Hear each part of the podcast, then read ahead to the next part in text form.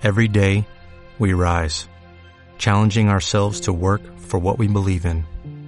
At U.S. Border Patrol, protecting our borders is more than a job, it's a calling. Agents answer the call, working together to keep our country and communities safe. If you're ready for a new mission, join U.S. Border Patrol and go beyond. Learn more at cbp.gov/careers. Hola a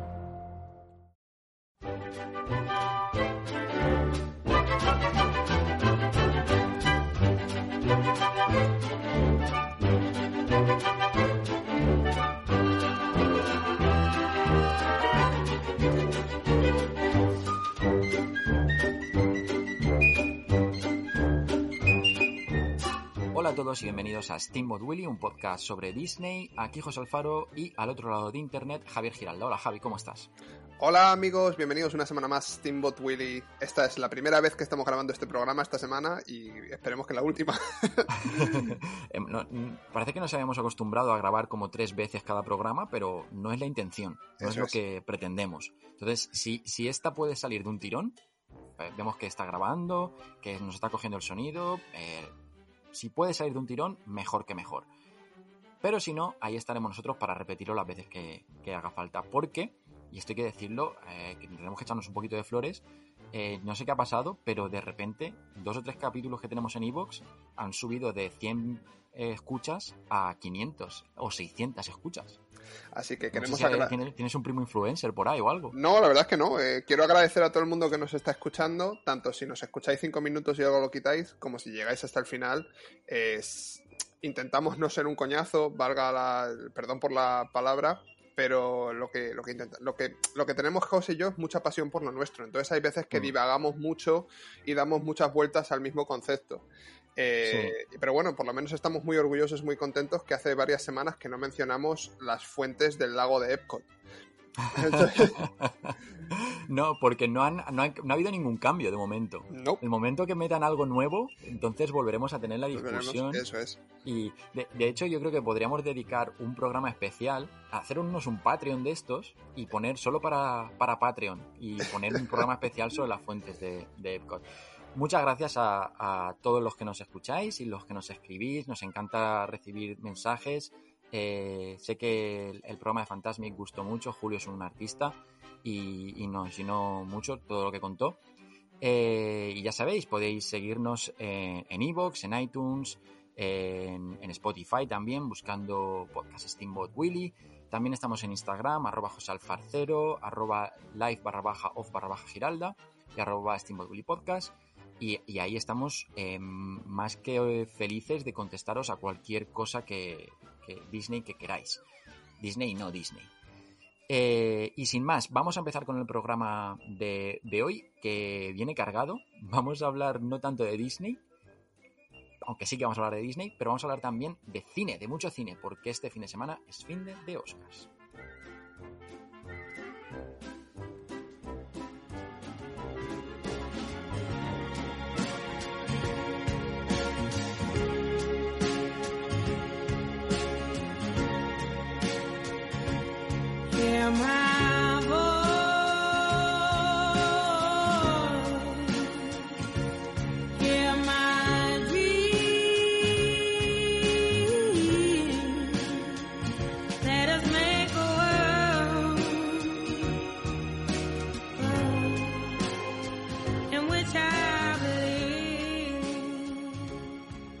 Estamos escuchando Hear My Voice de eh, parte, canción parte de la banda sonora del Juicio de, los Siete de Chicago, canción que canta la artista británica Celeste, que también participa en la banda sonora de Soul, de la película de Pixar. Y hemos empezado con esta canción porque, Javi, vamos a hablar de los Oscars. Bueno, a mí este es un tema que me encanta desde que era pequeñito. No sé por qué, pero cuando yo era pequeñito, a mí esto de que echasen una cosa en directo en Canal Plus, pero que te tenías que, quedar hasta las 6 de la mañana despierto, que empezaba a las 2, no sé por qué, pero a mí esta idea me fascinaba. El hecho de que tenías que hacer una noche entera viéndolo. Y bueno, en España yo los veía eh, cuando podía, que además me gustaba mucho cómo los retransmitía Pepe Colubi. Sí. Eh, Y, y ahora llevamos unos años eh, en los que ya me considero adulto y en los que intentamos ver, pues, según se anuncian las nominaciones, el máximo número de contenido de los Oscars para ver la ceremonia bien informado.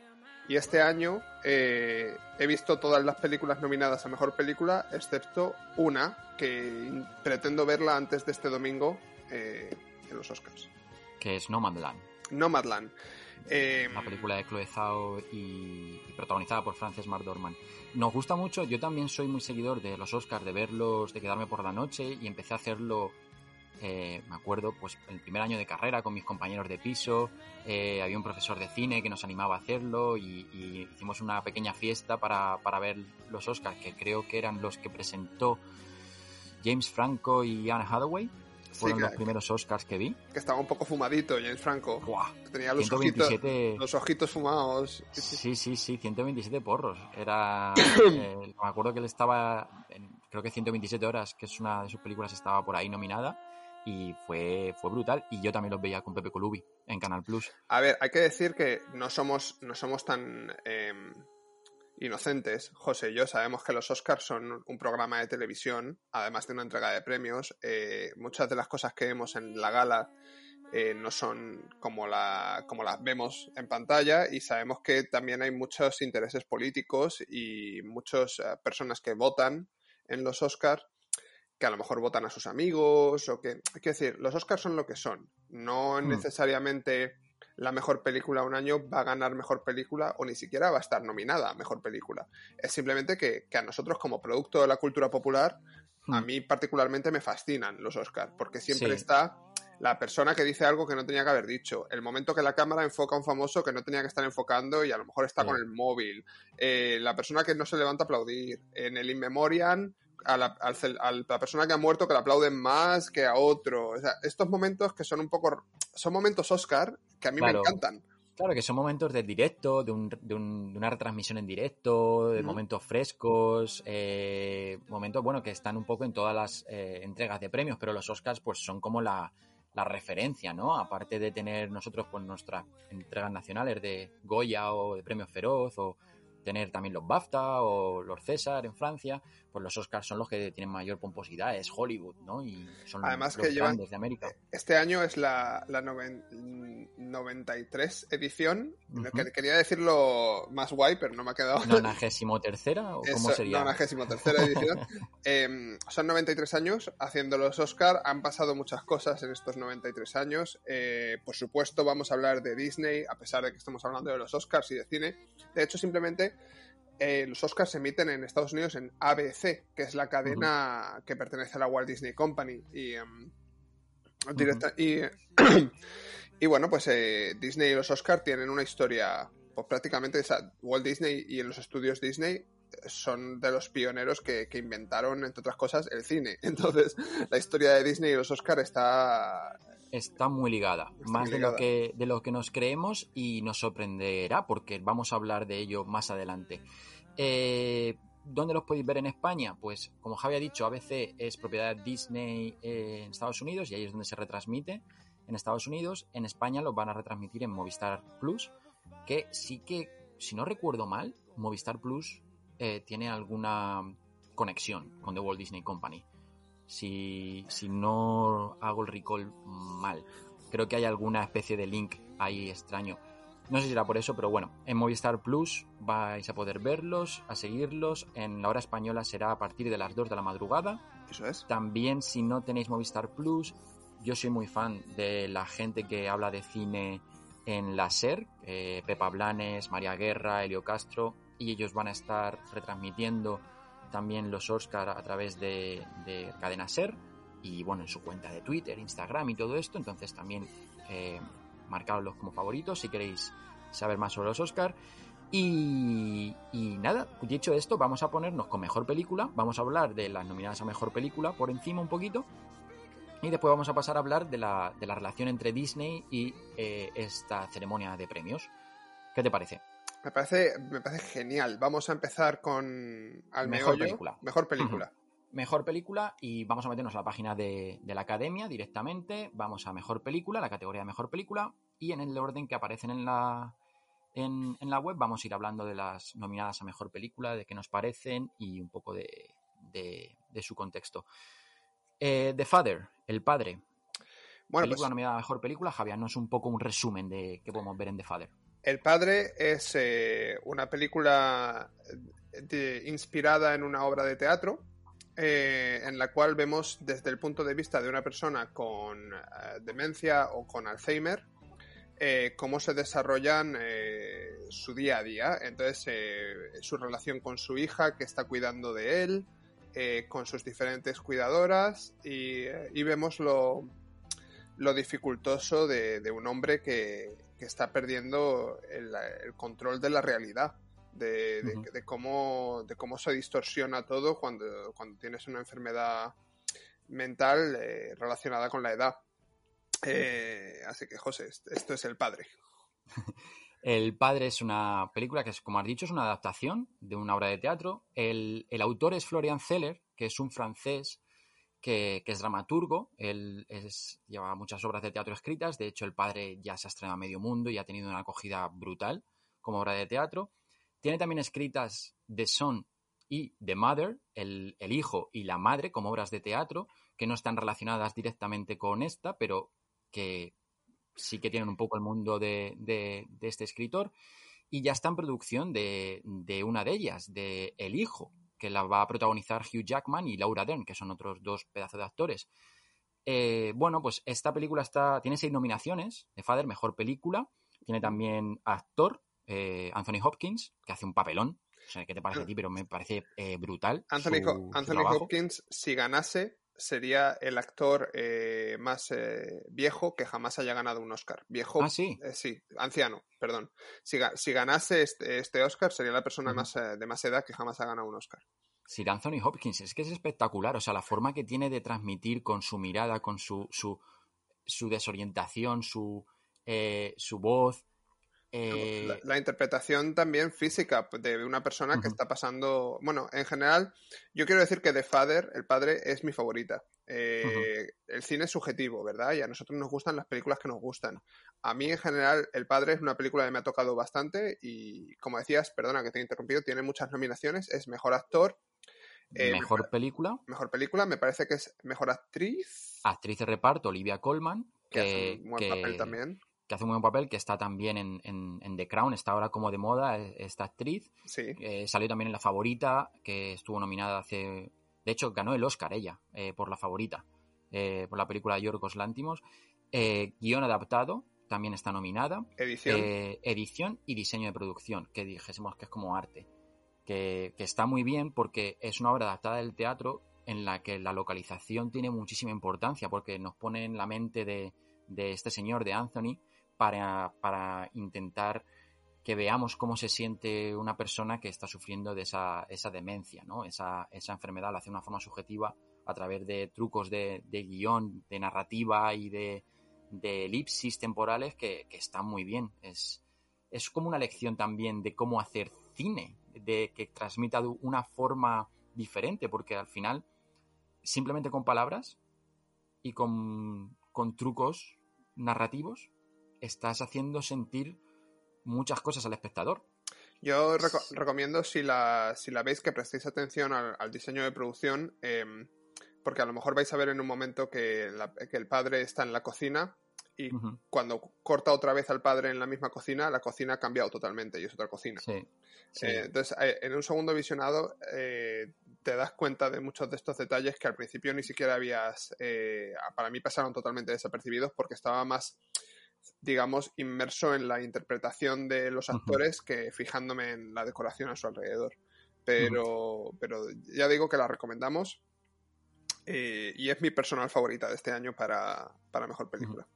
opciones propiamente dichas para llevarse algún Oscar, yo le veo opciones en mejor actor que va a estar, yo creo, entre Anthony Hopkins y Chadwick eh, Boseman, que es Black Panther.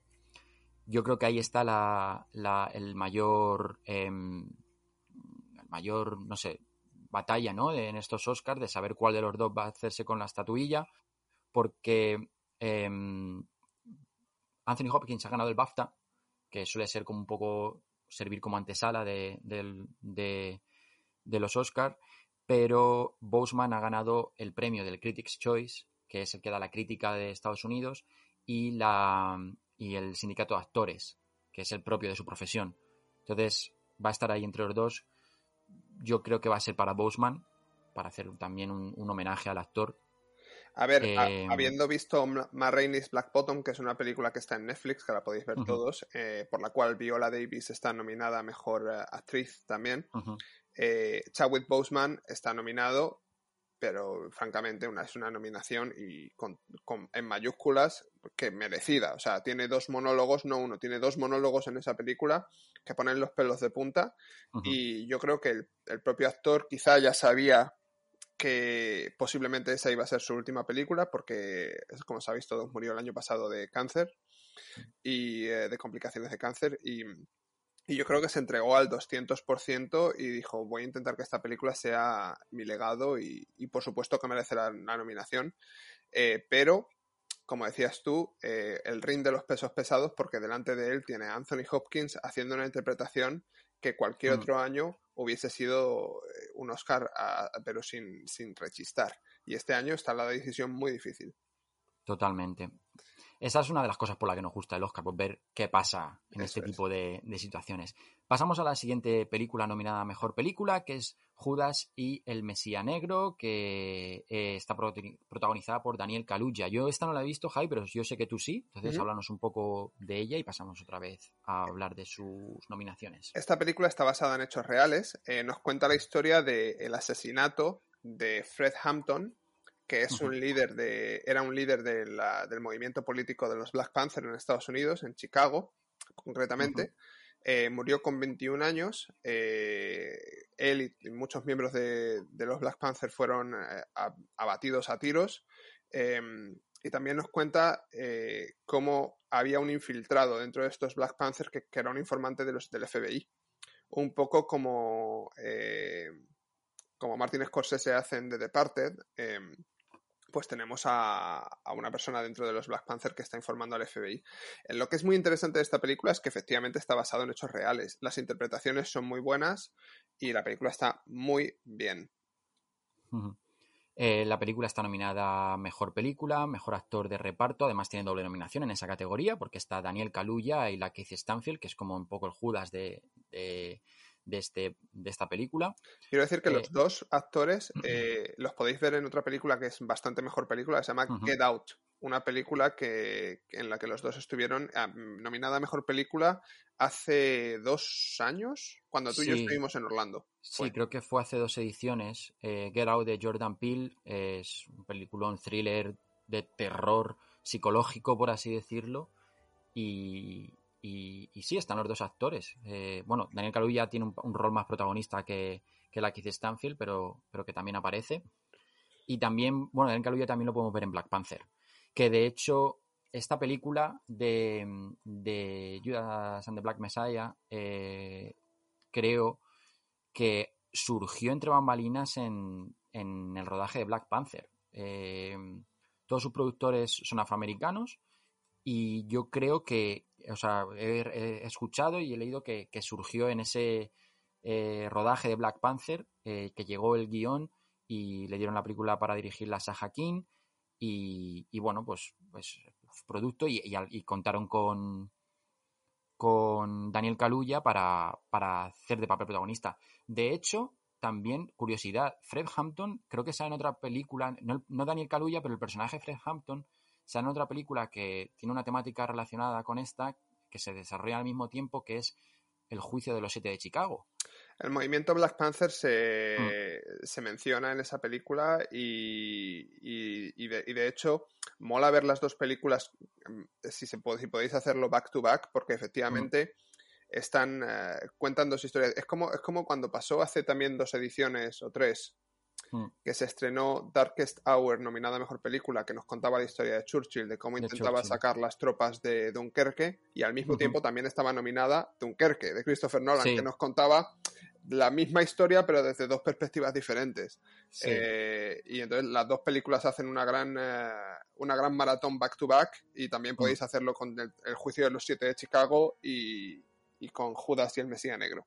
Sí, cuentan un poco en, el año 68, eh, año de protestas civiles en Estados Unidos, eh, tanto protestas eh, por derechos civiles de la población negra de Estados Unidos, como también eh, protestas por la guerra de, Vietnam contra Nixon, etcétera. Y, y es un año que, fíjate Javi, yo creo que, o sea, me parece como, si tú piensas en el año 68 y 50 años atrás, te da pues el año los años antes de los años 20, ¿no? El año 18, 1918, que es un año en el que, Europa acaba de salir de la Primera Guerra Mundial, que, que el mundo es como muy diferente a lo que es en los 60, ¿vale? O a finales de los 60. Pero sin embargo, si tú coges el año 2021 y lo comparas con el 68, es que hay muchísimas cosas de fondo, de cuestiones de fondo, no superficiales, sino de cuestiones de fondo, de lucha por derechos civiles y- y políticos, que están de tremenda actualidad. No, no te da esa. Porque yo viendo. No he visto Judas y el Mesías Negro, pero viendo el juicio de los siete de Chicago, que hablaremos, hablaremos un poco más de ella, sí que he tenido un poco esa sensación de decir, joder, es que estas cosas est- están pasando también actualmente, ¿sabes? Por eso es tan relevante. eh, Mm. Por eso es tan relevante eh, ahora más que nunca y sobre todo en Estados Unidos, que es una sociedad eh, muy complicada y, y que tiene sus, eh, sus, eh, sus demonios. Eh, por eso es interesante y, y importante, muy importante que se cuenten estas historias, que no nos olvidemos de nuestro pasado para no cometer los mismos errores que, que hemos cometido. En general la película eh, está bien, podéis verla, no, no es mi favorita de este año y quiero decir también que, del- que, que me parece que, por razones evidentes, ha sido un año flojo para el cine. Hmm. Las ocho películas que están nominadas este año son buenas, pero, por ejemplo, me parece que las que tuvimos el año pasado en la categoría de mejor película, todas, todas, me hicieron sentir algo. Hasta las películas que en principio normalmente yo ni siquiera vería si no fuese porque están nominadas a mejor película, como por ejemplo fuimos al, cine, fuimos al cine a ver Mujercitas, es una película que a mí en principio pues no, no, es, no me interesaría, pero fue una película que me encantó. Salí Mm. encantado de Mujercitas y en general las, las, las películas del año pasado me... En cambio este año ha habido películas que me han dejado un poco frío y bueno, Yo, fíjate, yo no pienso igual. Yo creo que sí que ha sido un año bueno para el cine, porque hemos tenido la oportunidad de, de estar un poco menos saturados de, de superproducciones y dar importancia a, a diferentes eh, visiones, diferentes miradas alternativas y cosas como con un aire más independiente y más de autor. Y, y aparte de que la mayoría de las películas se han podido ver en streaming. Sí. O sea, desde el salón de tu casa. O sea, que, que también es algo que dice mucho de- del cine. Para terminar con Judah y and the Black Messiah, eh, hemos dicho que estaba nominada a Mejor Película y Mejor Actor de Reparto, doblemente. Yo creo que aquí Daniel Kaluuya va a ganar directamente. Actor de reparto, diría yo. Creo mm, que ha ganado BAFTA, ha ganado Critics' Choice, ha ganado Sindicato de Actores, ha ganado todos los premios previos a, a los Oscars. Creo que va a terminar ganando también el Oscar. Eh, guion original también está nominado. eh, mejor fotografía y mejor canción original. Esas son sus nominaciones. ¿Y quieres añadir algo de Judas Mm, y el Mesías Negro? no, está todo dicho. Pasamos, Pues pasamos a... a Mank. Mank. Mankiewicz, Herman Mankiewicz, háblanos de, de qué es esto. Bueno, pues Javi. esto es, esto es una película que podéis ver en Netflix, eh, dirigida por David Fincher y escrita por su padre, eh, que en paz descanse. Es una película en blanco y negro que nos cuenta la historia del co-guionista de, de la maravillosa película Ciudadano Kane. Em, es un biopic de, de Mankiewicz, de este guionista eh, de Hollywood. Esta es una película. Bueno, sí, creo que podemos entrar al trapo ya. La, la- la- la descripción, la sinopsis es esa. Es una película que es muy densa. Creo que estamos de acuerdo los dos. Es una película que tiene todos los ingredientes para que a José y a mí nos encante, porque es una película que habla de, de la creación prácticamente de Hollywood, de la industria del cine en aquellos años, las, eh, las huelgas que había, las, eh, las tramas políticas de en Hollywood, la... no sé. Es una película que de verdad tiene todos los elementos para que nos flipe y en cambio y además un director que, que cualquier película de David Fincher, eh, para mí me, me la puedo poner en cualquier momento y me la veo, como puede ser La Red Social, o. Seven, o incluso hasta La chica con el dragón, eh, con el dragón tatú. En cambio, esta mm, me ha gustado, ¿eh? Me ha gustado, pero pero, pero no me veo no me veo volviéndomela a ver, ¿sabes? Yo creo que lo que, que, bueno, comentábamos antes, lo que ha pasado con esta película es que, mm, que ha sido ha sido un mal timing, creo, para Fincher haber estrenado Mank este año, porque el hecho de que de que hayan llegado películas muy diferentes que no estamos acostumbrados a ver en los Oscars, yo creo que ha jugado en contra un poco de, de Mank. Mank para mí es una película que siendo cine dentro del cine y siendo un tema que me gusta mucho, sí que la noto como que va dirigida a una generación o dos por detrás de mí, por así decirlo. Como que es una película más clásica. Y siendo David Fincher, que también todo lo que hace es muy contemporáneo, muy, muy chulo, joder, es que es lo que tú has dicho, es la red social, es, Seven, es Zodiac, es eh, el Club de la Lucha, ¿no? Es, o sea, uno de los mejores eh, directores hoy en día. Sí. Y aún así hace un- una película que yo creo que también es bastante personal y en la que hace gala de toda su capacidad y virtuosismo como director. Y para los que más sepan de cine, y sobre todo de ese cine clásico, yo creo que les va a encantar. O sea, por ejemplo, yo qué sé, estoy pensando a, a José Luis Garci y a los Cowboys del- de Medianoche, este programa que hacía Garci, no sé si era en Onda Cero o en la COPE, es que seguro que les flipa, Mank. Pero al espectador de nuestra generación, yo creo que no tanto. No va a llegar a flipar tanto. Y yo creo que estamos aquí hablando de eso, de, de- diferencias, ¿no? Entre, entre generaciones y de un cambio que, que- Hollywood y la academia como que está constatando. Hace 10 años, yo creo que Mank hubiera sido un petardazo. Hubiera flipado toda la gente con Mank y, yo creo que ahora, y sobre todo este año, mucho menos. Entonces es, es eso, el- lo que creo que pasa con, con Mank. Pero aparte de todo esto que estamos contando, la película tiene 10 nominaciones, es la más nominada de, de la noche. Sí, eh, es una película que a Hollywood le gusta mucho, porque a Hollywood le Mm. gusta mucho besarse su propio culo. Y es una película que de hecho tiene a los Oscars dentro de la propia película. Vemos Mm. un, un segmento de la ceremonia de los Oscars en la que Ciudadano Kane eh, ganó eh, mejor guion. Eh, Mm. Siendo el único Oscar que ganó Ciudadano Kane, por cierto, de los, todos los Oscars a los que aspiraba. Entonces tenemos a Gary Oldman nominado para mejor actor, eh, que de verdad, como Gary Oldman desborda talento, pero este año, como ya hemos dicho, eh, la cosa está muy complicada en la categoría de mejor actor.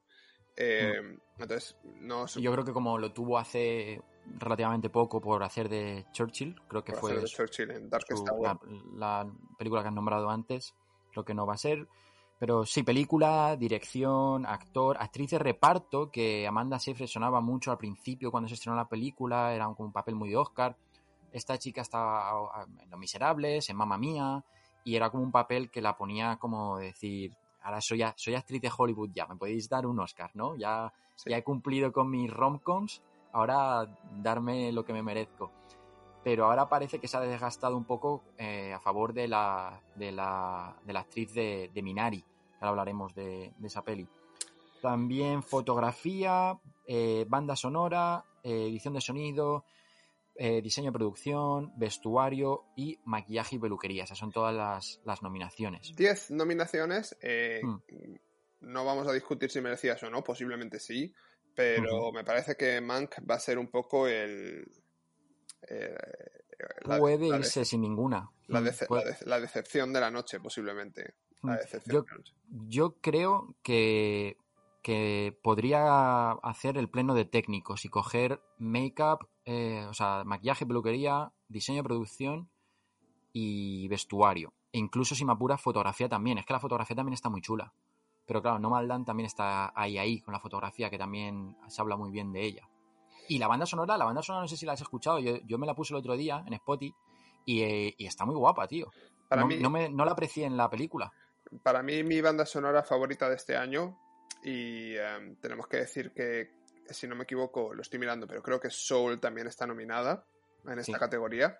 Y, Aún, aún así, mi banda sonora favorita es eh, Noticias del Mundo, News of the World. sí, Es mi banda sonora favorita de este año y espero que, que gane. es una pasada también. Eh, último apunte, banda sonora de, de Mank está compuesta por Trent Reznor y Atticus Ross, que son los compositores de la banda sonora de Soul. Es decir, que la noche de los Oscars van a tener el doble de, de oportunidades doblemente que nominados. el resto es. para, para ganar ese premio a, a banda sonora original. Pasamos a la siguiente, vamos a hablar de Minari, Javi. Minari. Minari nos cuenta la historia de una familia eh, de origen coreano en Estados Unidos a, mediados de los 80 que decide buscar una vida mejor y se van de California eh, del negocio de sexador de pollos se mudan y bueno pues digamos que, que- que tienen que sobrevivir las circunstancias tienen una familia que no tiene mucho dinero eh, se traen a la abuela a ayudar uno de los niños está un poquito enfermo, el padre decide meterse a agricultor y se da cuenta de lo duro que es, eh, ¿sabes? Entonces, bueno, ¿de qué va Minari? Eh, de la vida, de, lo jodida que es la vida y de, y de cómo muchas veces lo más importante lo tienes delante tuya y ha estado delante tuya todo este tiempo y, y- y hay veces que te olvidas de eso, ¿no? Y tienes que darte cuenta. Entonces, es una película que se que tiene un, un rollo muy feel, muy, muy siéntete positivo, ¿sabes? Así Mm. que eso es Minari.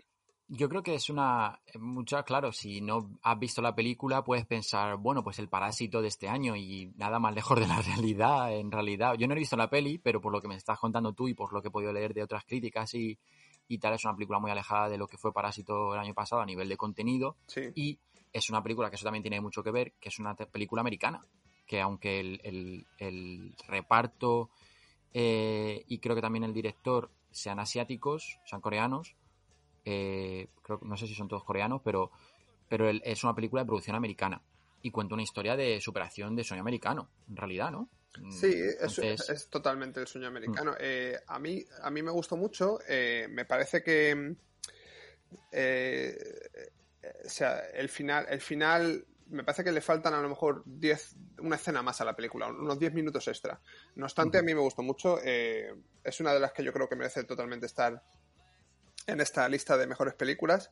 Y absolutamente mi favorita este año para actriz es eh, esta mujer que se llama Yu Jung Jung y espero no, Sí. seguro que lo estoy mispronunciando pronunciándolo Jung fatal. ¿mm? Eh, hace- es la abuela de Minari. Y es una revelación absoluta, es el alma de la película y, para mí, eh, sin haber visto la actuación de Glenn Close en Hillbilly Elegy, de las otras cuatro, que sí las he visto todas, me parece que es eh, sin duda alguna la, la mujer que debería llevarse el Oscar este año. Eh, ella está nominada a, a Mejor Actriz de Reparto. Sí, Eh, mejor actor, Stephen John, también es otra nominación. En total cinco.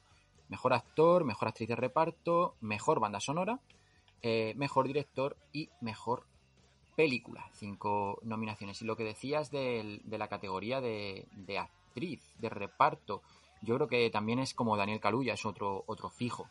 Creo que, que va a ser para ella. Va a ser otro de esos Oscar que como que ya sabemos antes de que, de que empiece la gala. Y pasamos ahora a Nomadland, la siguiente película, eh, dirigida por Chloe Zhao, protagonizada por Frances McDormand. Eh, cuéntanos, Javi, de qué va Nomadland.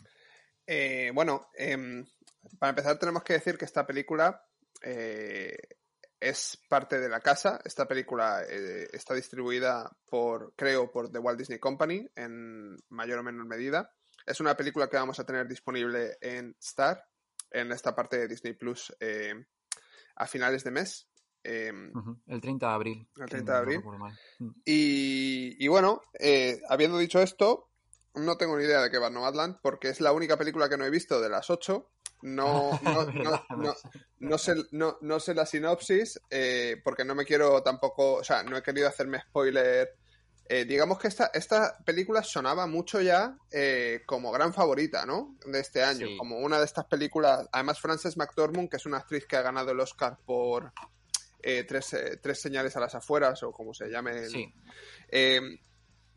es, digamos, esta mujer está llena de talento. O sea, es una de las mejores actrices del, de los últimos 50 años fácilmente. Entonces, es una de, es- digamos que se que suena mucho esta película, ¿no? Se, per- perdona porque se me había ido totalmente que, que no habías visto esta película, que es lo, justo lo que has dicho antes, y, y te he dicho, ay, dinos de qué va, y, y sin, sin saber eso, sin acordarme de eso. Pero No Man's Land es un poco una película que retrata el periplo de una, de una mujer que, que a, a los 50, en, la- en su- sus 50 años de edad aproximadamente, pierde su trabajo y entonces comienza pues un, viaje a través de Estados Unidos, pues siendo una nómada, una nómada en la que va buscando trabajos temporales y va viviendo donde puede, como puede, y que retrata un poco una realidad americana que es pues toda esa gente que a raíz de la crisis de 2008 pues se vio sin trabajo, sin, sin, sin una propiedad y sin casa donde vivir y, y buscándose la vida donde sea, como sea, incluso después de haberse jubilado sin tener ingresos y teniendo que irse a, a buscarse la vida, a saber tú a dónde, a, hacer campañas de Navidad con Amazon o, o a hacer cosas temporales en una granja o lo que sea. Qué bonita palabra, qué bonita palabra has utilizado ahí, periplo. Me encanta. Qué Sí, un- ¿no? me- o sea, vamos, me- merece la pena que si nos, si nos habéis escuchado hasta aquí, ya, qui- quitar, ya podéis quitar el podcast, porque ya no va, ya mejor que ahí no vamos a. Ya hemos utilizado la palabra peliplo, ¿qué más queréis? Buscarla en el ¿La he utilizado bien? Yo creo ¿La he que sí, bien? yo creo que sí. Vamos, a mí me has, a mí me has convencido. Yo- creo que la he vendido muy bien, pero a lo mejor no me estoy, me estoy tirando un triple Que sí, que sí, mm, hombre. brutal. que sí. Mira, no, dice viaje, en la RAE, ¿eh? Viaje o recorrido, por lo común con regreso al punto de partida. Bueno, pues no tanto, ¿eh? Porque yo creo que No Land, eh, esos viajes no tienen punto de partida ni regreso al punto de partida, que ni nada de eso. Así que no podemos decir mucho. Yo en concreto no puedo decir mucho de Nomadland, porque como ya os digo, no la, no la he visto, pero ¿cuántas nominaciones tiene? Pues tiene mejor película, tiene mejor director, tiene mejor actriz y, y ya está. Esos son los, los tres, eh, las tres nominaciones que tiene. Yo creo que va a ser, si no hace un pleno, es porque mejor actriz se lo lleva Viola Davis o, o se lo lleva mm, Carey Mulligan. Una de esas tres va a estar en mejor actriz, que es otra de las cosas guays de la gala, por ver eso. Pero yo creo que mejor película, bueno, todo indica que va a ser Nomadland y mejor director también. Ha triunfado Globos de Oro, en, en, en Critics' Choice, en el Sindicato de Actores. Raro sería que no pasara, pero que puede ser que no pase. Eh, la película, bueno, Frances McDormand, como has dicho, ya tiene un Oscar, tiene creo que dos, porque Por Fargo. uno es por, claro, uno es por eh, tres carteles a las afueras de no sé qué, Missouri, y el otro por Fargo, eh, hace ya un montón. Y es un proyecto muy personal de ella. O sea, ella fue, creo, la que, la que habló con Chloe Zhao, que es la ah, es una directora prácticamente, pues, mm, no novel, pero casi. Su otra película es de Rider y ahora va a trabajar con Disney en The Eternals. Y no ha hecho mucho más. Por cierto, Pero sí que se unió mucho a ella y hicieron esa labor de investigación de, irse por Estados Unidos a, a encontrar este tipo de nómadas para tener eh, inspiración para su película que está basada como en un pequeño, una especie de reportaje periodístico sobre este tipo de, de, de personas. ¿no? ahora que, que has, men- Javi. has mencionado a Chloe Zhao, que es la directora, quiero decir también que este año hay em, representación femenina en la categoría de dirección, no solo con Chloe Zhao, sino con eh, Emerald Fennell, que es la directora de Promising Young Woman, una película de la que vamos a hablar a continuación.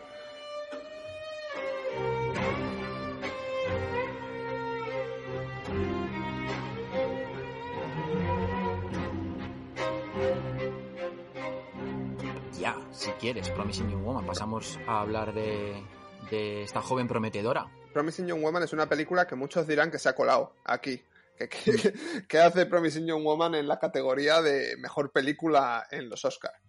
Eh, es una película que, que nos cuenta la historia de una, de una mujer que dejó la carrera de medicina por una cosa que le pasó en la universidad, que es que en la universidad, pues a su mejor amiga la, la violaron en una fiesta mientras estaba, eh, bueno, pues eh, cuando está, cuando bebes mucho que te tiras en un sillón y no, ni sientes ni padeces, pues, a, pues a, su, a su mejor amiga la violaron en una fiesta, entonces eso hizo que, que ella pues dejase la universidad. Y entonces ahora se ha tomado como, como cruzada personal eh, darle una lección a todos los, los hombres que intentan aprovecharse de las mujeres en circunstancias eh, en las que ellas están eh, débiles, en la- con la guardia bajada. Entonces lo que hace es que se, se va a clubes, pretende que está eh, borracha, que no puede ni andar, y pues digamos que, que de eso va un poco la película. Es una, es una historia de, de venganza. Es una historia de venganza que coge un poco el testigo de, películas de venganza, a lo mejor como Kill Bill, ¿no? Un poco inspirada en esa Beatrix Kido, de, pero que le quita todo el, todo el mérito a- al patriarcado y toda la parte del patriarcado, sino que va en contra de ellas, lo revuelve en contra de ellas. Son cinco las nominaciones que, que tiene: mejor película, mejor director, mejor guion original, mejor actriz y mejor edición. Eh, las posibilidades que tiene, yo diría que están en mejor guion original. Y Sí. también está por ahí Aaron Sorkin, creo, que, que no sé yo. Pero, pero creo que por ahí, porque es una película que junta, consigue mezclar muy bien diferentes tipos de género, consigue hablar de un tema de marcado carácter social de una forma, eh, ¿cómo decirlo?, muy, muy, muy entretenida, por, eh, muy, sí, es, es muy una, viva. Es una de mis favoritas este año por el humor negro. Si os gusta el humor negro Mm. y, y las, las risas incómodas, esta película lo tiene para vosotros. O sea, de hecho, si os cuento la sinopsis, os puedo contar la sinopsis de otra manera, para que entendáis un poco de qué va esta película. Es una chica que trabaja en una cafetería y conoce a un chico súper guapo, que además es médico. La chica todavía vive con sus padres, pero que triunfará Sí. esta historia de amor entre la chica de la cafetería y el médico. O sea, es una, es una historia que se, es lo que pasa en la película realmente, pero digamos que hace un- una parodia de estas comedias románticas de principios de los años 2000-2010, de, no sé, o sea, está bien por todas partes, eh, es una película, no sé si intencionalmente o, o, o por accidente, pero llena de ironías y paralelismos y... Mm. Yo creo que es intencional y que es muy inteligente la forma que tiene de hacerlo. Sí, de, de hacerlo de esa forma, ¿sí? De que ninguno se salva, de- va por todas, o sea, utiliza también en la, en, en, en la banda sonora vemos, escuchamos temas de Britney Spears, de, Paris de Hilton. Paris Hilton, que son temas que son muy pro patriarcado en realidad, que son muy, muy sexualizados y muy y muy con ese rol, ¿no? De, de la mujer, entonces como que los utiliza intencionalmente de forma muy irónica para, para, para criticar ese- esa misma visión Está, que... está claro que es la película feminista del año, Promising Mm. Young Woman. Y, y- y mi segunda favorita por detrás de, de Father. Eh, no porque creo que sea mejor película que otras, sino porque, como ya os he dicho antes, el cine es subjetivo y a ti te gustan las películas que te gustan y ya está, ¿sabes? Y a mí me gusta mucho Promising Young Woman porque es una película, como ya os he dicho, que yo que soy ávido del humor negro, eh, pues bueno, yo había momentos que no podía parar de reírme, así que... Sí. Y además Cary Mulligan está muy bien, está muy espectacular. Sí. Me, me gusta mucho. Pasamos a la siguiente, Sound of Metal. Sound of Metal. Sound of Metal nos cuenta la historia de un, ah, de un batería de un grupo de heavy metal que de la noche a la mañana pues se queda sordo y tiene que aprender a vivir con, con su sordera y tiene que hacer comunión con el hecho de que su vida no va a ser igual a partir de ese momento y muchas de las cosas que daba por hecho pues tiene que, que cambiarlas. Esta es una película que es eh, Amazon Original.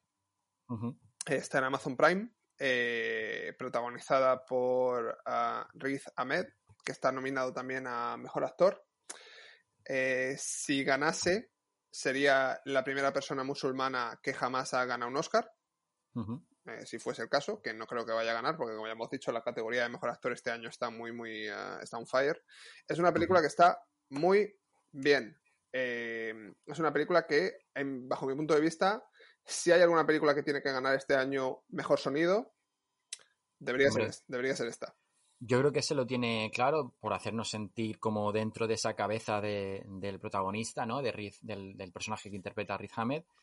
Eh, yo creo que ese tiene que ser el, el- Es como aquel eh, Oscar que se llevó eh, un lugar tranquilo, ¿no? Que también jugaba mucho con ese sonido, con esa edición de sonido. que tener esta forma de arquitecturar todo este sonido y toda esta edición tiene que tener una recompensa y yo creo que es clara. Aparte de mejor sonido, está también nominada a mejor edición, mejor guion original, mejor actor de reparto, Paul Ratchi, eh, mejor actor, Riz Ahmed, y mejor película.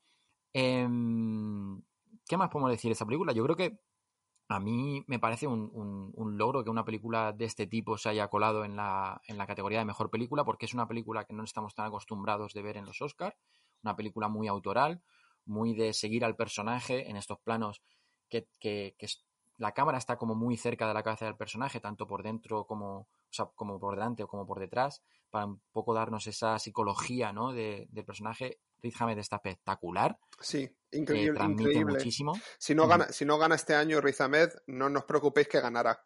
O sea, Riz Ahmed es, un- es uno de estos actores que estoy seguro que eventualmente en su carrera tendrá uno o varios Oscar porque, porque desborda talento. O sea, se ve, se ve claramente en, en- en Ujú. esta película. Y, y estoy de acuerdo contigo, que es una película que es por lo, es por lo que me gusta también esta película, porque nos cuenta, el cine es para contar historias, ¿vale? Y, y para transportarnos y para...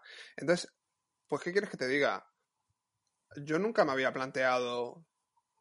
Joder, ¿y si ¿Qué- te, y si te quedas, sor- pasaría? y si te quedas sordo, qué? ¿Sabes? Es que hay, Mm. a esto hay gente que le pasa. Entonces está, está guay que nos cuenten estas historias porque. Y, y que también tiene una, tiene una moraleja, perdón, no sé si iba, querías terminar. No, no, no, adelante, adelante. Que también tiene una moraleja, una moraleja chula.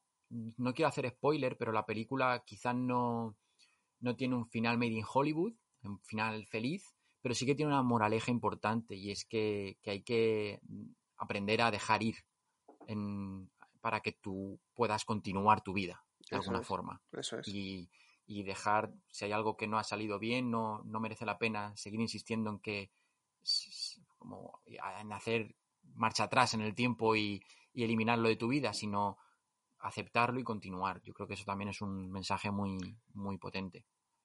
Así que echarle un vistazo si tenéis Amazon Prime. eh, otra de mis favoritas. eh, yo creo que junto con la que viene ahora son las cuatro que más me han gustado. El padre, Promising Young Woman, El sonido del metal y El juicio de los siete de Chicago. El juicio de los siete de Chicago, con seis nominaciones, película dirigida y escrita por Aaron Sorkin, disponible en Netflix desde hace ya el porrón de meses. Cuéntanos, Javi, un poco una sinopsis de esta peli. Esta película está eh, inspirada en hechos reales, otra vez. Eh, es una película que nos cuenta el juicio de unas personas que fueron acusadas de, de las revueltas que ocurrieron en Chicago. Eh, es una película muy de guion, eh, porque Aaron Sorkin, que, que se, creo que es el director de esta película, Sí. Es notablemente conocido también como, como uno de los mejores guionistas en Hollywood. Eh, ha escrito eh, muchos de los guiones que son... eh, Ha escrito La. Red Social, ha escrito El halo este de la Casa Blanca, tiene su serie de Newsroom. Entonces, eh, es- es una película muy de guion. Es una película que los personajes están. que, que los diálogos en el puro estilo Aaron Sorkin son muy rápidos eh, y son muy. y tienen mucho empaque. Tienes que, tienes que estar muy pendiente de lo que se está diciendo constantemente, pero, pero hay mucha recompensa detrás de todo esto. Entonces, eh, la historia. Mejor. Si la historia, si la historia no tuviese este guion, la película sería un tostón. Sí, tota- totalmente de acuerdo. Mejor película, eh, mejor actor de reparto, Sacha Baron Cohen, mejor fotografía, mejor canción, eh, mejor guion original y mejor edición. Esos son la- los premios a los que, a los que opta. Eh, sí que la, la película ganó el Globo de Oro a guion original. Yo creo que sí que está posicionada ahí, como he dicho, con una joven prometedora a ver quién se va a acabar llevando el gato al agua eh, en esa noche de los Oscars. El sindicato de actores sí que premió al reparto entero por su trabajo en, en- la peli, pero no hay ninguno nominado ni, aparte de Sacha Baron a, mejor actor o a mejor actor de reparto, no hay ninguno más. Y como decías, es una peli de Aaron Sorkin, que es un, ma- un maestro y un orfebre de- del guion y del diálogo, que es muy importante en esta peli. La película como que se estructura en tres eh, diferentes momentos, que son el juicio en sí, el, el- monólogo de- del personaje de Sacha Baron Cohen y, los disturbios del día en el que pasan los hechos. Y, está muy bien, también muy bien editada para que todo tenga sentido y para que sea entretenido y para que no te bajes de la burra en ningún momento, porque es que es una película que te hace estar ahí y te lo hace además usando también comedia, porque tiene personajes muy cómicos eh, y, y tiene también pues esa forma de representar diferentes ideologías eh, sobre un mismo sobre una misma vertiente ideológica diferentes perspectivas, por así decirlo, más, más moderadas o más radicales. Y, ver cuál es la diferencia entre cada una de ellas.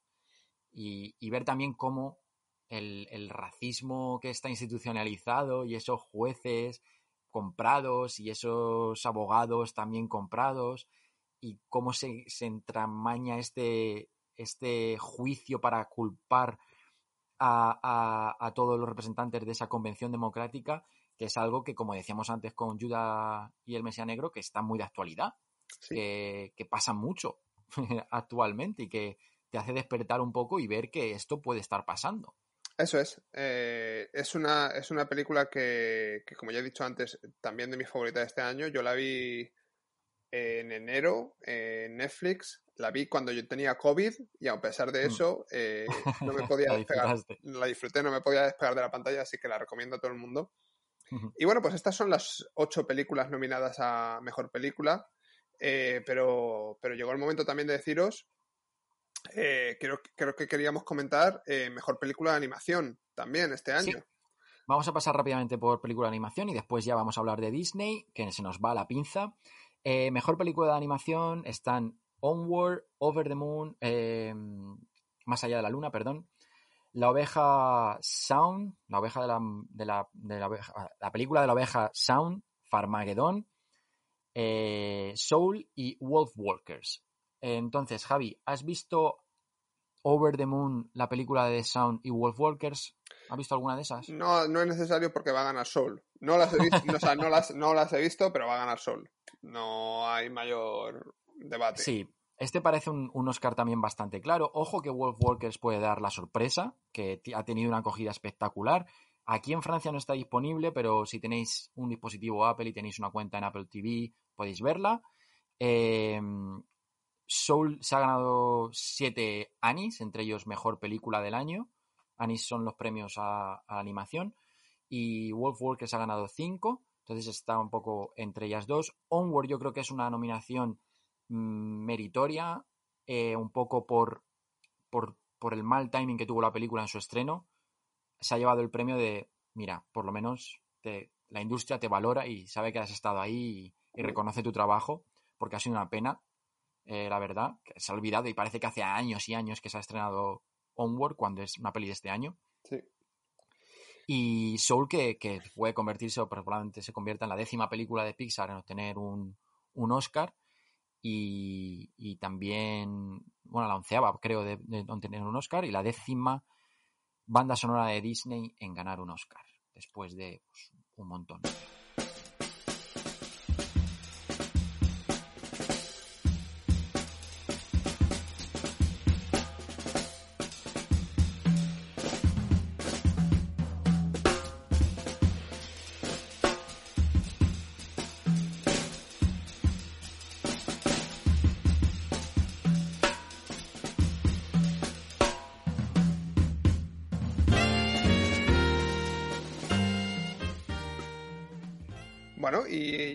Y- ya entrando a- al meollo un poco de la cuestión, eh, Disney y los Oscars.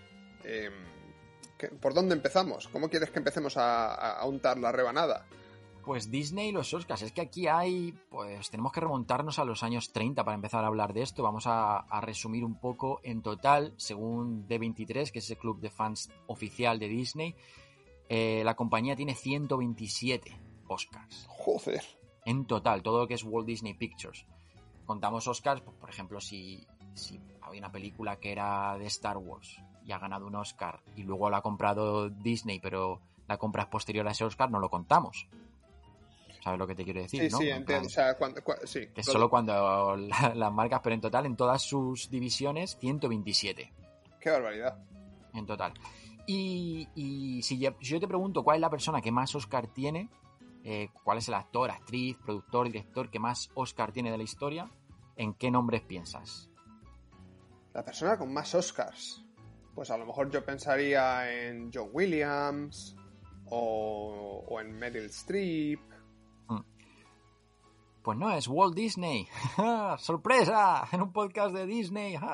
Walt Disney Bueno. tiene eh, 32 Oscars eh, él mismo personalmente, que se le entregaron a él. eh, por, sus traba- por su trabajo en diferentes eh, películas, cortos y documentales. Muchos de ellos honoríficos, sí que es cierto que muchos de ellos han sido honoríficos, eh, pero 32 Oscars. Es un récord que, que Cedric Gibbons, que era productor de, de, creo que Warner, si no recuerdo mal, le sigue con 11, creo. Edith Head, que es eh, director de diseño y producción, 10. Y después Alan Menken con 8. Tena- 8 de esos Oscars de Alan Menken probablemente se deban a, a Disney. Tenemos pero- que, tenemos que decir que, mm, que muchos de los Oscars que Walt Disney recibió en persona fueron como productor y que la categoría de mejor película de animación en los Oscars es muy reciente, tanto como de los años 90. O sea, quiero decir, cuando Walt Disney hacía películas de animación, no había una categoría de mejor película de animación. Eh, mucho más tarde, la mejor película de animación se estrena en 2002. El, la categoría para mejor película de animación es de 2002. La primera en ganarlo fue Shrek. Fíjate. O sea, que, que es de hace nada, prácticamente. Pero sí que cuando Disney hacía películas, eh, allá por los años 30, ahí sí que había una categoría que era mejor corto de, de animación. Y, empezó la categoría en el año 32, en 1932, y ahí ya ganó Walt su primer Oscar con Árboles y Flores. No sé si has visto esta Silly Symphony. Sí, sí la conozco. Sí la conozco. Se le entregó este el Oscar por esta Silent Symphony. Eh, también otras que ha- han ganado el Oscar que nos, que nos eh, suena un poco que nos suena un poco el- de haberla oído, de haberla conocido, de haberla visto. Son los tres cerditos, por ejemplo. La tortuga y la liebre. eh, Los tres gatitos huérfanos. eh, El- el patito feo. Estas, no sé si. eh, yo me acuerdo que había un VHS que era los Oscars de Disney y te venían todas juntas y yo me veía ese, ese VHS constantemente cuando era niño. Porque además salía el Oscar al principio. 1932, Disney, además con voz de nodo. Sí, Walt Disney estrena en Technicolor el cortometraje de animación. sí, estaba muy guay. Y eso, y, en- y salían todas estas que estamos nombrando. Sí, y la verdad que son, son clásicos y incluso si se ven hoy en día todavía siguen, siguen Mm. teniendo un valor, ¿no? Son todos pertenecientes a esa serie de Silly Symphonies que, bueno, pues eso, en el desde el 32 hasta, en concreto hasta el al, al 40, cada año era, fue un Oscar para, para Disney y también que destacar, por ejemplo, el Molino Viejo, que fue la primera vez que se utilizó la, la, plan- la cámara multiplano, De las, esta cámara tan famosa. de las cuales tenemos una en Disneyland París, en la atracción de Animation Celebration. Eh. Podéis entrar y ver una de la cámara multiplano. Ya entraremos en detalle, o si no lo hemos comentado ya, en qué consiste la cámara multiplano y cómo se utiliza y por qué es tan innovadora. Pero, pero es Mm. una pieza de tecnología increíble que se ha utilizado eh, en multitud de ocasiones en animación. Sí, brevemente era, se consistía en superponer diferentes planos de la animación para que la cámara desde arriba, en plano cenital, fuese bajando y atravesando, haciendo como una especie de traveling, atravesando esos diferentes planos para dar la sensación de, de profundidad o de traveling digital que todavía no existía. Eso es. El- Eh, en el año 41 eh, queríamos, quería mencionar también, muy significativo, eh, la canción eh, When You Wish Upon a Star gana un Oscar, eh, que es hoy en día la melodía de, y siempre ha sido a partir de ese momento, la melodía de apertura de, de todas las películas de, de Walt Disney Pictures. Es un, un clásico y una, un tono que va totalmente ligado al branding, ¿no? De, Es, es el, es himno de, es el himno de la empresa, prácticamente. Quería también mencionar justo antes, en el 39, que fue cuando le dieron el Oscar honorífico por los que significó Blancanieves, que le dieron un Oscar grande y siete pequeñitos. Es verdad, habéis visto También todos esa fotografía de, de Walt con los siete Oscar pequeñitos. Eh, ¿Quieres que mencionemos rápidamente en 1943 cuando le dan el Oscar por el corto de La cara del Führer? Hombre, Este, por supuesto. este ese corto en el que seguro. en el que Donald Duck eh, se, está en la Alemania nazi y luego al final se despierta, se da cuenta que está en América al lado de la... Bueno, bueno, bueno. Es que esto... Es que eh, ese corto es espectacular y yo lo recomiendo a cualquier persona que, que quieran ponerse en YouTube Dear, Dear Führer's Face, que, que lo vea porque es una auténtica pasada y algo que sería improbable, bueno, no, improbable no, Imposible. imposible de ver hoy en día y que en, en- en esos años, principios de los años 40, Disney hizo muchísima eh, propaganda, Propaganda. Para, para financiar la guerra con con bonos de, de guerra. O sea, Disney hacía cortos de animación que se ponían en televisión para que la gente comprase bonos de guerra para financiar la, No, no la que, participación de Estados Unidos en la guerra, en la Segunda Guerra Mundial. ya hablaremos de esto en otro podcast, no es que a Disney le entusiasmase porque él lo que quería hacer era películas eh, y fue un periodo muy, muy, ah, muy difícil en la Walt Disney Company, pero bueno. Mm. Saltando a 1948, la canción del sur gana mejor canción por Sipa Di Duda, que es una canción que hoy en día es eh, cancel culture y se está quitando de todas partes de los parques Disney, eh, incluyendo el- la última víctima ha sido el carrusel en Walt Disney World. La canción ya no se puede escuchar en el carrusel. Eh, habrá que ver si nosotros en Disneyland París mantenemos la canción en Disney Stars on Parade eh, Mm. y, en el, y en el loop de entrada a los parques. Que Va a ser muy difícil quitarla de Disney Stars on Parade, ¿no? Si se ha quitado de todas partes, ¿por qué no se va a quitar? Ya, pero es más fácil quitarla de un loop de una atracción que quitarla de una pared que, que combina varias, varias canciones. Bueno, en, No en cualquier caso, la canción ganó el Oscar y como ganó el Oscar por esta película que es Canción del Sur, eh, que es esta película que, que ya hemos hablado de ella aquí también en este, Sí. en este programa, am, queremos decir también que la persona que hizo de Uncle Remus eh, ganó un Oscar también ese mismo año. Un Oscar honorífico, pero no sé por qué honorífico en realidad. Eh, aquí está el problema también, aquí está el tema, ¿no? Eh, en plan, tenemos un actor eh, afroamericano que estaba haciendo un papel, el papel de Uncle Remus, y le, le dieron el Oscar honorífico por su, y leo literal, eh, habilidad y calor humano en la, en la caracterización del tío Remus, amigo y contador de historias eh, de los niños del mundo. Pues muy bien, la verdad es que está... Es sorprendente, ¿no? Este dato, que, Sí, que siendo una película tan polémica por ese hecho, que el actor que, que, que interpretó a ese personaje que tanta polémica ha creado, pues se lleva, se llevó un Oscar. Y luego en los años 50 tenemos muchos documentales. Eh, 20.000 leguas de viaje submarino en 1955, eh, que es esta película que tenéis atracción en Disneyland París con el submarino de, de Nautilus. Ujú. Ganó un par de Oscars en, en decoración y en efectos especiales, en set, en, digamos en lo que es diseño de producción.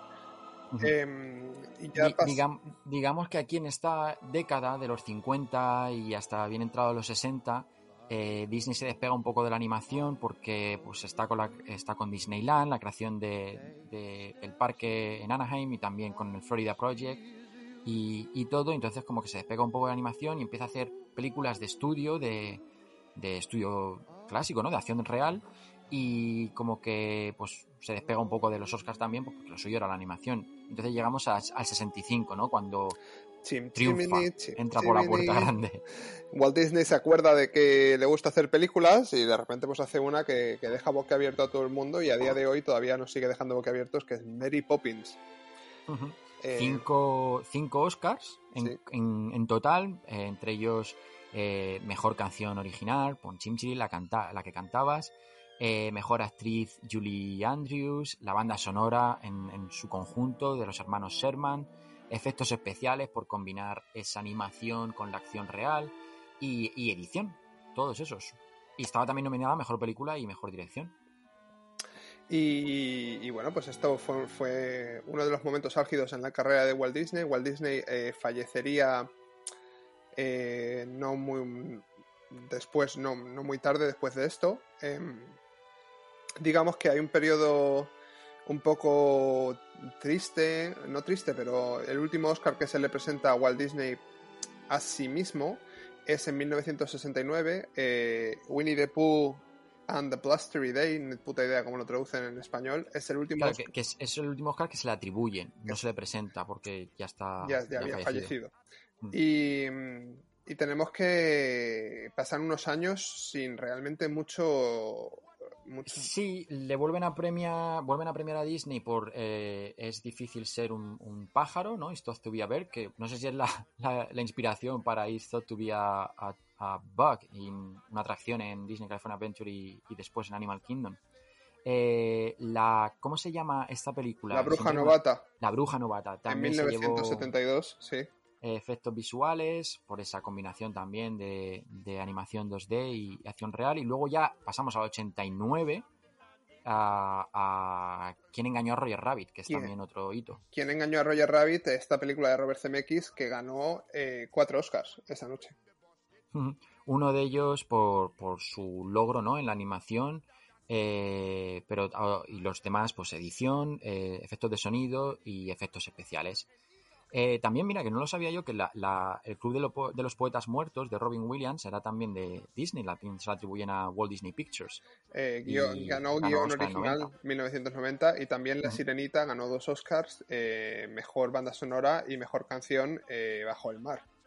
Aquí ya estamos en el renacimiento Disney, ¿no? En la era del renacimiento vuelve a, a petarlo Disney de la de, de la mano de pues, clásicos como La Sirenita y luego pues más adelante pues La Bella y la Bestia, Aladdin que ya empezarían a petarlo del todo. La Sirenita fueron dos Oscars y luego en el 92 La Bella y la Bestia se colaría en mejor película. Eso Entonces es. ahí empieza a haber un debate ahí, ¿qué pasa? ¿Que se ha colado una película de animación en mejor película? ¿Qué ha pasado? Eso es, eh, La Bella y la Bestia es una de las tres películas en la historia de animación que han estado nominadas a mejor película. Eh, esto abre un debate. Eh, ¿Una película de animación puede ser la mejor película del año? Yo creo que sí. Yo creo que una película de animación puede ser la mejor película del año. Eh, la Bella y la Bestia fue. mm, ganó dos Oscars, eh, otra vez mejor canción y banda sonora original. Este combo que, del que ya hemos hablado aquí en este podcast de Alan Menken y Howard Ashman, que era imbatible que, y que fue una trágica pérdida para, para, el, pues, para el mundo del arte realmente. Mm. Em, pero bueno, eh, en 1992 se abre el debate que se zanjaría en 2002 con la creación, como ya hemos dicho, de, de la categoría de mejor película de animación. No obstante, habría otras dos películas a- después de la creación de mejor película de animación que estarían también nominadas a mejor película. Ujú. Eh, estaba buscando, perdona que me, me he perdido un poco, pero es que estaba buscando a ver qué película ganó el mejor película el año que mm, vi- eh, Bella y Bestia era, estaba nominada. Entonces, era ganó mejor película El silencio de los corderos. Que Yo creo que La Bella y la Bestia es mucho mejor película que El silencio de los corderos. Yo no estoy de acuerdo, pero bueno, esa, cada uno... A ver, eh, tengo que decir que las otras dos películas, si os lo estáis preguntando, las otras dos películas que estuvieron nominadas también a Mejor Película eh, fueron Wally y Up, Up. De. Las dos tienen mucho que ver con Pete Docter, que es el que está, el director de Soul, que es la que está nominada ahora. O sea, imagínate la importancia de esta gente, ¿no? De Pixar, que desde que han llegado y han empezado a hacer películas, han, lo han petado de una forma brutal. Prácticamente todas las películas del Renacimiento ganarían un Oscar eh, de, una, de una manera u otra. Tienes Aladdin, tienes El Rey León, por supuesto. El Rey. León, Ed Wood también estuvo en el año del Rey León. eh, Eh, que es parte de, bueno, Pocahontas en 1996, eh, Tarzán en el año 2000, eh, se- También mejor canción. Como no había categoría de mejor película de animación, Mulan y Hércules, pues no tuvieron esa oportunidad de... Hmm, Dijésemos que al no haber categoría, pues al final, y como había tanto talento detrás por, por las letras de Howard y, y la música de Alan eh, y también de Phil Collins, pues eh, fueron ganando eso, esas categorías de mejor canción y mejor banda sonora. Y entonces ya llegamos al 2000, al 2002, que ahí sí que ya se crea, eh, se había abierto ese debate que habíamos dicho y se crea esa categoría de mejor película de animación y, y no la gana Disney, la gana eh, Shrek con DreamWorks. una, con DreamWorks, una compañía que había fundado el que había sido presidente de Walt Disney Animation, que era, no me recuerdo mal, Fred Katzenberg o algo así se llamaba. Sí, ¿no? junto con Steven Spielberg y, Ujú. y bueno, hay una historia ahí detrás de la creación de DreamWorks que es muy interesante. Recomendamos eh, Despertando la Vía Durmiente, que es un documental en Disney Plus que cuenta esto muy guay. Y una de, y una de las que me toca más el, la fibra sensible y el corazón es en el año 2003, la mejor película de animación eh, es eh, El viaje de Chihiro.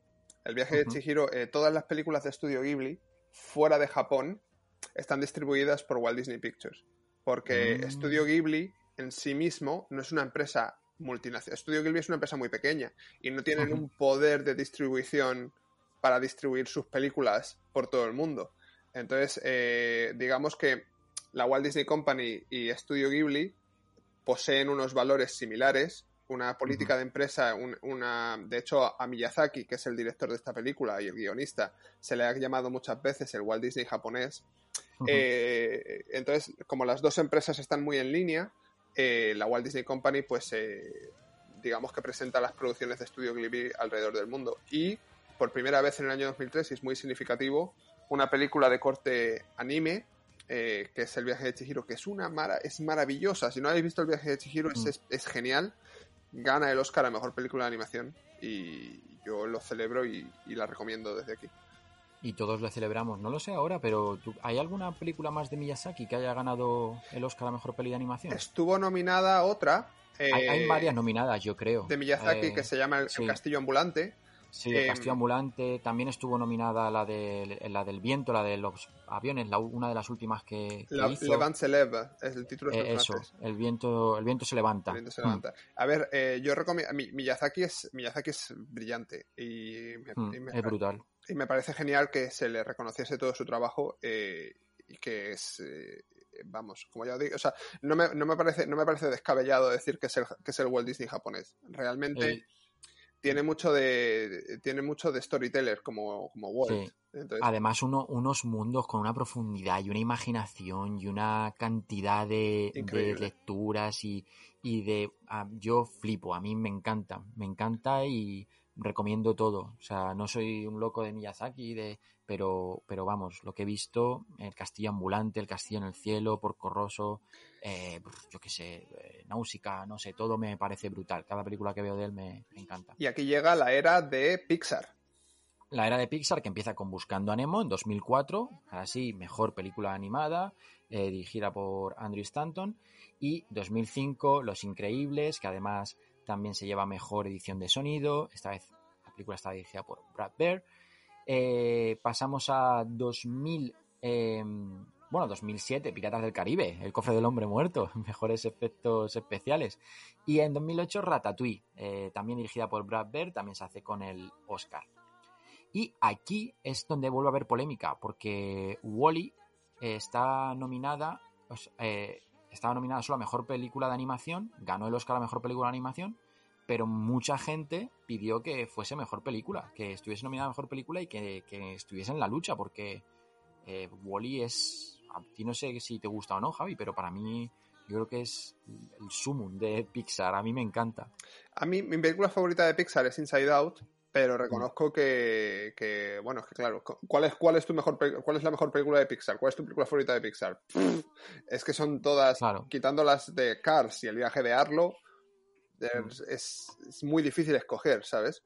Entonces, eh, sí, Wally no hubiese, no me hubiese disgustado si hubiese ganado mejor película ese año, sinceramente. Wally está dirigida por Andrew Stanton, pero sí que está escrita, la idea original es de Pete Doct. Eh, no, casi como decir Doctor, Doctor, pero bueno, Doctor, sí. Doctor. Y el año siguiente surge esta polémica en el 2009 con Wally de si debería haber estado en mejor película o no. Y entonces el año siguiente, como recompensa, no sé, pero parece como muy ca- eh, con mucha casualidad que Up, dirigida por Pete Doctor, eh, está nominada a mejor película. Y, y además también está nominada a mejor película de animación y gana el Oscar. Mejor película de animación y también mejor banda sonora original por Michael Giacchino. Por cierto, banda sonora original que podéis escuchar en Main Street a lo largo de a lo largo y ancho de todos los parques Disney del mundo. La banda sonora de App se ha Mm. integrado en, en, en Main Street. Eh, y bueno, pues eh, los años, el- digamos, la siguiente década, la siguiente década de los años 2000, está también muy marcada por, por Pixar, al principio por lo menos, con Toy Story 3, que es una maravilla, eh, que ganó eh, mejor película y mejor eh, canción. Un par de Oscars también para Alicia en el País de las Maravillas, este remake dirigido por Tim Burton, con, que ganó por vestuario y por diseño de producción.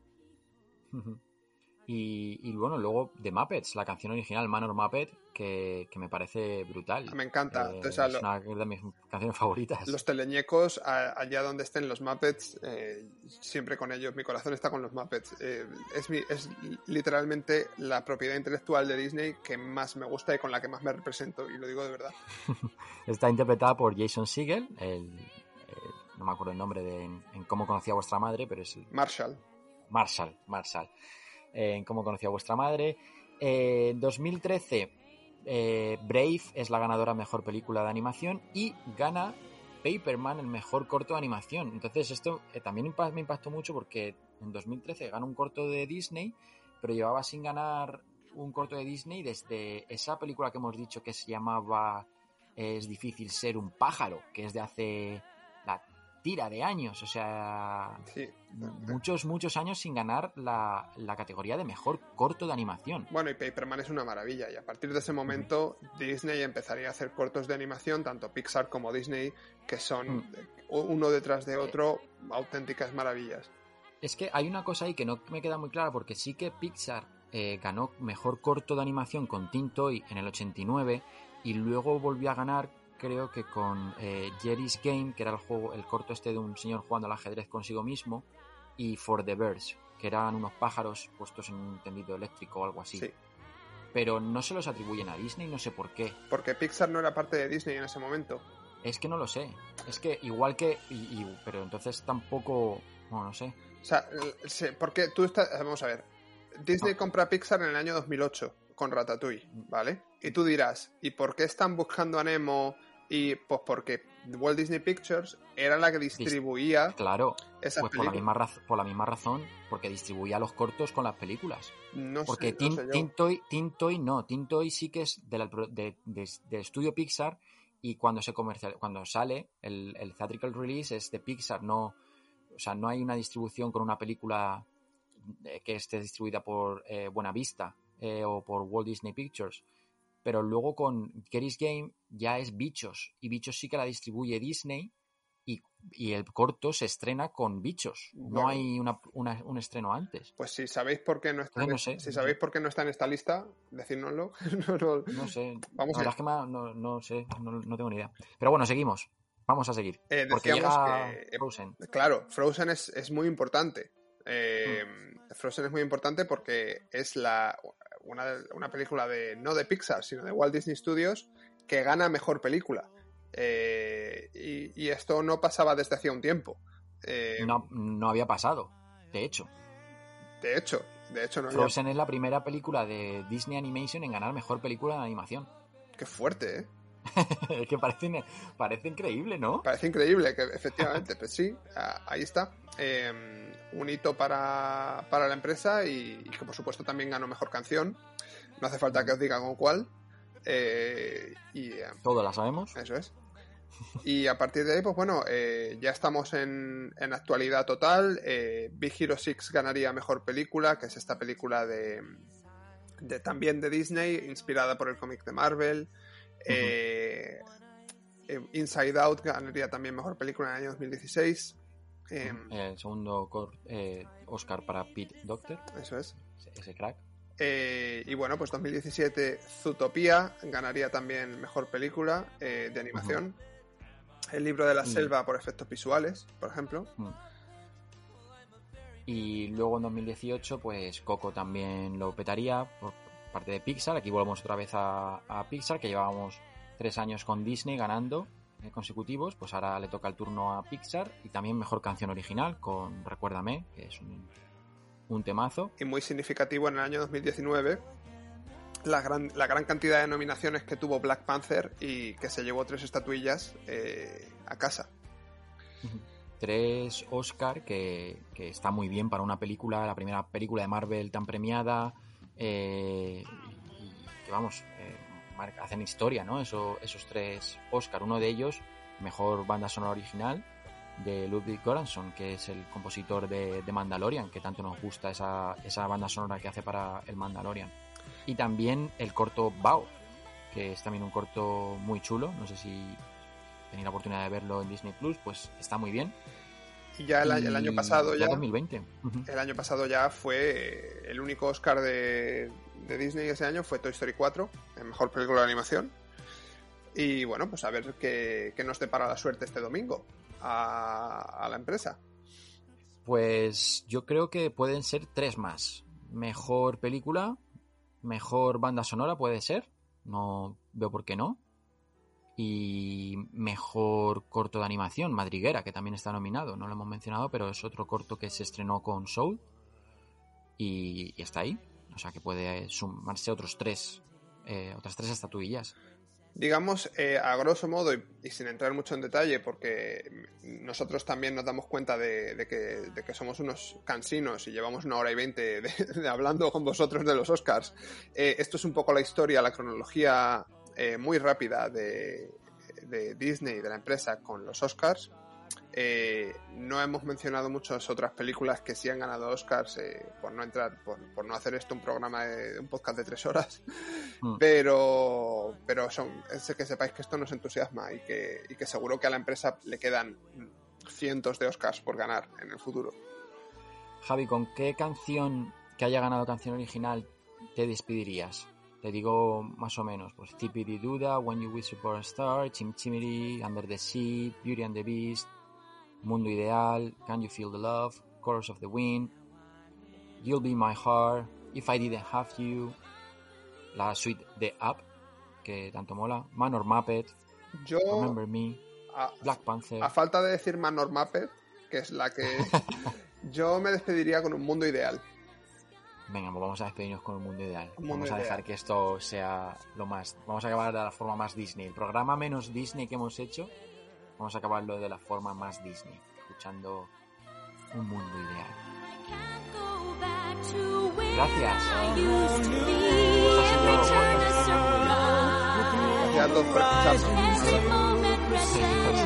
I'll chase them anywhere. There's time to spare. Let me share this whole new world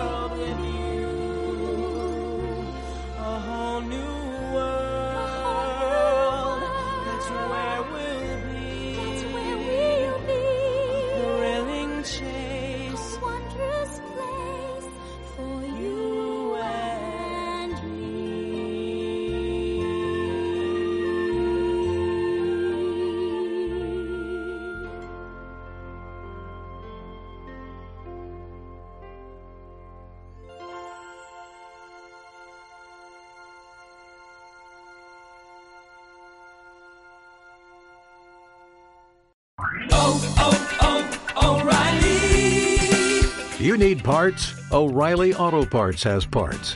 Need them fast? We've got fast. No matter what you need, we have thousands of professional parts people doing their part to make sure you have it. Product availability. Just one part that makes O'Reilly stand apart. The professional parts people. oh.